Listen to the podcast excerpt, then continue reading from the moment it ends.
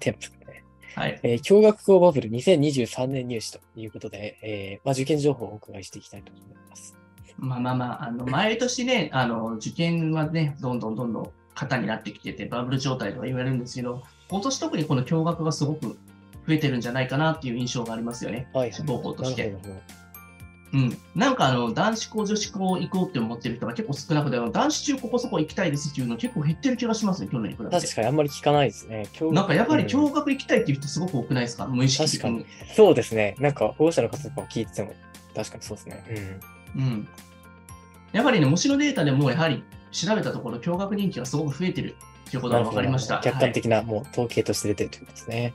もう僕が10年前に見てた、この大学附属系、あんなのと思ったから、今やもうね、ランクが上がって激しさもね、まあ、もう行き過ぎてるから、もうそこまであーもう増えないもうなるほの、どここまで。うん確かに上がり始めてる時が一番こう皆さん寄ってたかってういう感じんで、まあ、これ、一昨年去年ぐらいまでがピークだったのかなと思って、なるほど、なるほこの下の学校、皆さん聞いた聞いたことないですかね。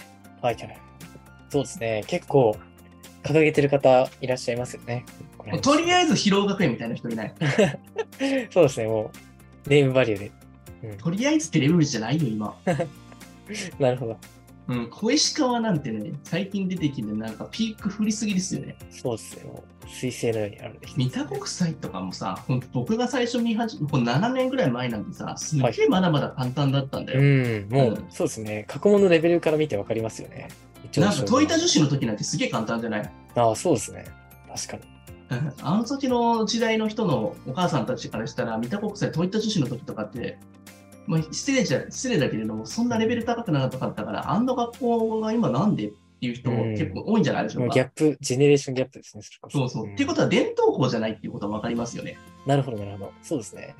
新しく出てきた。うんそうそう、なんか、わかんないけど、その元々のなんていうのかな、ブランド的なものではないから、はいまあ、ここ数年でやっぱりその、うまく集客ができて、ブランディングがしっかりできてきて、やっぱその、広学園にしても、三田国際にしても、やっぱ、うまくそこでね、打ち出し方がまあ打ち出し方成が功したと開示日本橋もそうなんじゃないかな、結構。うん、なるほど、なるほど。どしらえと驚きとか昔からあったけれども、やっぱもう例年増えてるよなっていう印象ですよね。そうですね。確かに、轟はなんか、ネーム的に人気が高いですよね。うん。都市大附属ね、本当に多い中、やっぱ轟がなんか最近増えてるなっていう印象ですね。轟って知ってます場所にします先生。はいはい。そうですあねの、。渓流がちょっとあって、世田谷のところに、ちょっとね、はいはいカンパチのところが中入ってるとこ、ちょっと変わったとこにあるんだけど、ああ、そうなんですね。うん不思議なとこなんだけどさ、ここもななんかちょっと人気なんだよね。場所も、うなん。る行ほきどにくいんだけどね、結構ね。直木先生あるですよ。世田谷あたりで家庭教師されてた時代もあったということで。結構やってまして、住んでましたからね、私自う身も。ん、なるほど、なるほど。そうなんですよね。あの辺やっぱ激戦だったりとか子育てとかも多いし、うんあと僕杉並にも住んでたことありますが、あの辺もやっぱりファミリー層が多いですよね。うん、やっぱ りファミリー層が多いところって。まああの変な話、なんか杉並で塾やってましたからね、子供 あ、なるほど。なるほどそうなんですよ。そっかそっか。数年前でもうだいぶあるか昔なんですけれども。あとは、まあ、大宮改正とか栄、埼玉栄、栄東、まあはいはいこうえーと神奈川大附属とか山手学院とかもね、結構増えてきてますよね。うん。なんかそうです栄ね。東が異常にもう増えてる、やばいよね、なんか。うん、人気ですね。そうですね。埼玉栄も、やっぱその系列校って言って、本当はい併願校とかすごくなんかレベルとして低かったんだけど、うんひょっとしたらこれ人気校になって、割となんか難しくなってくるんじゃないかななるほど。そうですね。ね。埼玉栄は確かにあんまりイメージとしてすごい、あの、優しいイメージがありますけども、そうこなんれですから上がよ。ってくるイメージありますね。うん、だからこれもね、やっぱ、さうまいことやっぱその集客ができてるってところが強いでしょう自ね。分のポジショニングをまあちゃんと確立して、そういう人山手学院の人気も結構増えてきてますからね。うん。やっぱうんまあ、例年以上に依頼が多いっていうことは、落ちる子も多いってことなんですよね。うんそうすると、今度は男子校、女子校に流れていくっていうのあがあ、予逆測にあでまきまりすよ人ね。気がなかったところに流れていく。うん、まあでもそこのところ最初から第二志望のところ、その午後入試とかで絶対それを本命として絶対取っていこうという人とかは、うん。結構穴でう多分男子校、女子校を狙っていくのが結構いいのかもしれないですよね。まあそこを本命で狙っていくってことですね。そうそう、うそこで確実に抑えれるところっていうところでやっていって、ちゃんと対策をしていくことが大事なのかなと思いますよ。だから言えるのが、みんな付属校で行こうとすると、付属校すごく、まあ、レッドオーシャンだから落ちやすくなるから、ん。はいそこだけに絞るっていうのは絶対やめた方がいいですよって話でうすよね。ん。なるほど。今一番こう上がってきてますからね。そうです、そうです。僕が言うことって大概上がりますよ、やっぱ。毎年当たっそてうでるんすで。ね。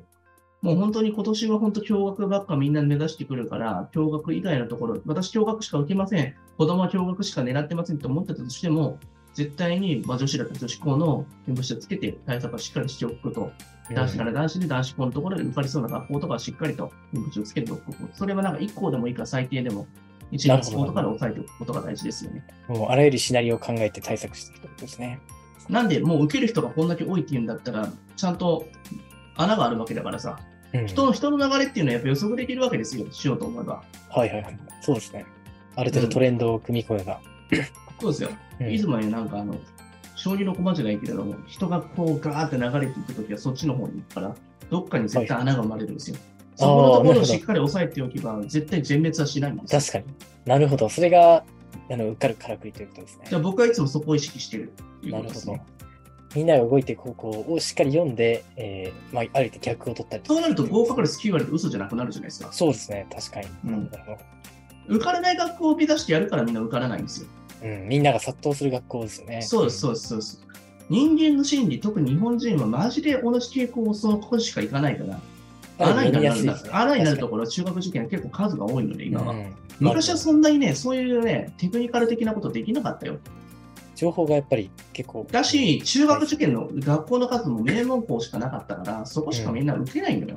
なるほど、なるほど。だからこうやって穴のところだったりとか、自分に合ったレベルだったりとか、いろんなところの学校をちょっと地域をまたいだりとかしたら、行けたりする学校って今の時代はあるから、うん。地理的な制限もかなり弱まってきてそまう、すねそこもあんまり関係なくやっぱ受けるべきだよね、絶う対に。ん。そうですね。そうそこで1月校とかプレタから拍車かかって、あれいけるっていう状態になると、結構2月本番でも本当に私はいけるからうん、志望校とかも。だから絶対みんなのそのね、あの絶対あの受験情報で見なきゃいけないこと、これ教えるけど僕がよく見てたのは、あの赤本とかでも多分受験情報って言うけどとにかく倍率の高い学校をとそのその受験者の応募の数を見る。そしてそこで希薄になってるところと、ここってあれこれ思ってる以上になんか数少ないなってなってるとこ。あとはなんか、あのーみんなが狙うとこっていうのは参入障壁が低いところっていう考え方を持ってください。おーなるほど。わかります劣等者みんなが目指すっていうところは手の届きやすそうなところだっていうところあーはいはいを確かに確かに心理的に覚えてください。例えば、ちょっとレベルの高そうな難しそうだって学校って私なんて無理じゃないって思いまはすよ、いはやいっはぱい。。そうですね。つい引いちゃいますよね。そう40後半から50前半の子が50後半だって60の名門中学を受けるのちょっとやばいなって思いませんうん。でも意外とそこって数が少ない場合だったりとかすると、なるほ生どき。るべきなんですよ、じゃ結構チャンスと確してかはにそうあるでんすよで。ね。倍率の視点で見るとまた変わってくるということですそうね。なんです、ん倍率ってすごくね、温度感的に本当にね、これ、受かる落ちるがはっきりされてるので、確かに確かに。うん、つい偏差値で見てしそまう、いがだちから全然点数足りなかったのに受かりましたよっていう人もいるんですよ。それは倍率の観点から言って枠が余ってたら、その自動的に合格するってことはあり得るんですよね。確かに。なるほど。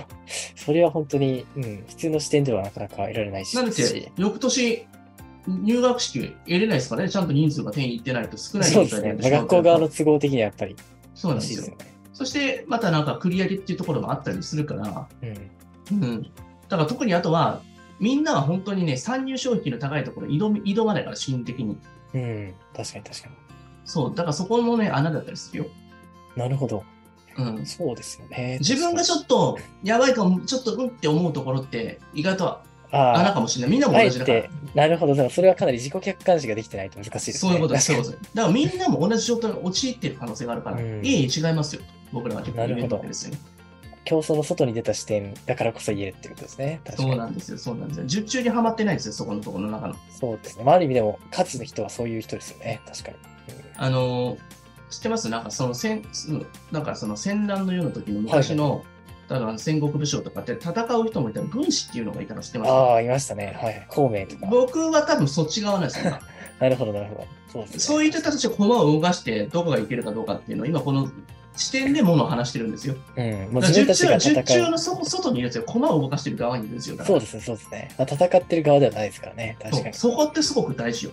うん。これお父様とかだったらよくわかるかなと思って、なんかそ の三国志マニアみたいな感じで思うかもしれないけど、まさにその状態なんです、僕は。う。うんんなるほど、なるほど。ここからそうですね。お父様、お母様がそういった状態になれたらいいですけど、なかなか。そうなんですよ。まあ、今は皆さん戦乱の世の中に家臣になって戦ってる人たちがほとんどだら武将ですからね武将なんです よね。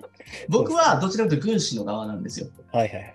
だから意外と、本当に講師の人たちはどちらかというと、その軍師になりきれる人も必要かなと思うんで、うん。エレンで私がちょっと軍師の今側に立ててるときにね、すごい、以前よりもさらになんかそういった冷静な目で物を見れますよね。はいはいはい。そうですね。うん。だからその辺のところはちょっと面白いかなと思います。はい。はいうん、ありがとうございます。では、もう質問の方もね、はいたくさんいそうですねただいているので、うんうんちょっと今週も、もうでも、あと15分ぐらいしかないのかな。なん意外かと短いですね。なんか週を追うごとに、すごく短く感じる。俺がなんか余計なこと言い過ぎてるのかな。あ、いえいえ、皆さんが本当にいろんなコメントいただきますので、それで膨らんでるかなと思いますな。んか2時間普通にいけそうだよね、前がやってたんだけど。そうですね。いやー楽しいです。